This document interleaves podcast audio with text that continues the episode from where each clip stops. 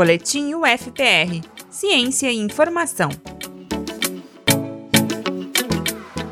Pesquisadores da Rede Cooperativa de Pesquisa em Modelagem da Epidemia de Covid-19 e Intervenções Não Farmacológicas constataram que países que haviam controlado a doença registraram até 13 vezes mais mortes na segunda onda em comparação com a primeira. O estudo considerou o cenário de 10 países, incluindo o Brasil.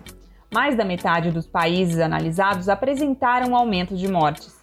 O relaxamento de medidas sanitárias nos países que haviam alcançado o achatamento da curva da mortalidade por Covid-19 é apontado como fator que conduziu a uma segunda onda da doença ainda mais grave.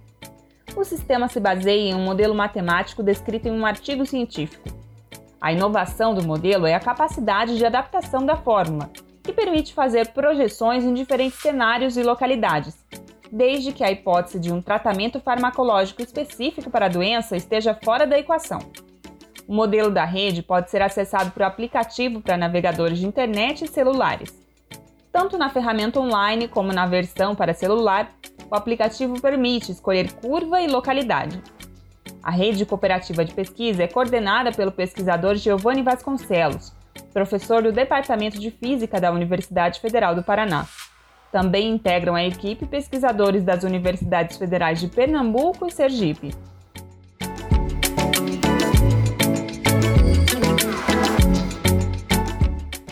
Quer saber mais sobre o estudo?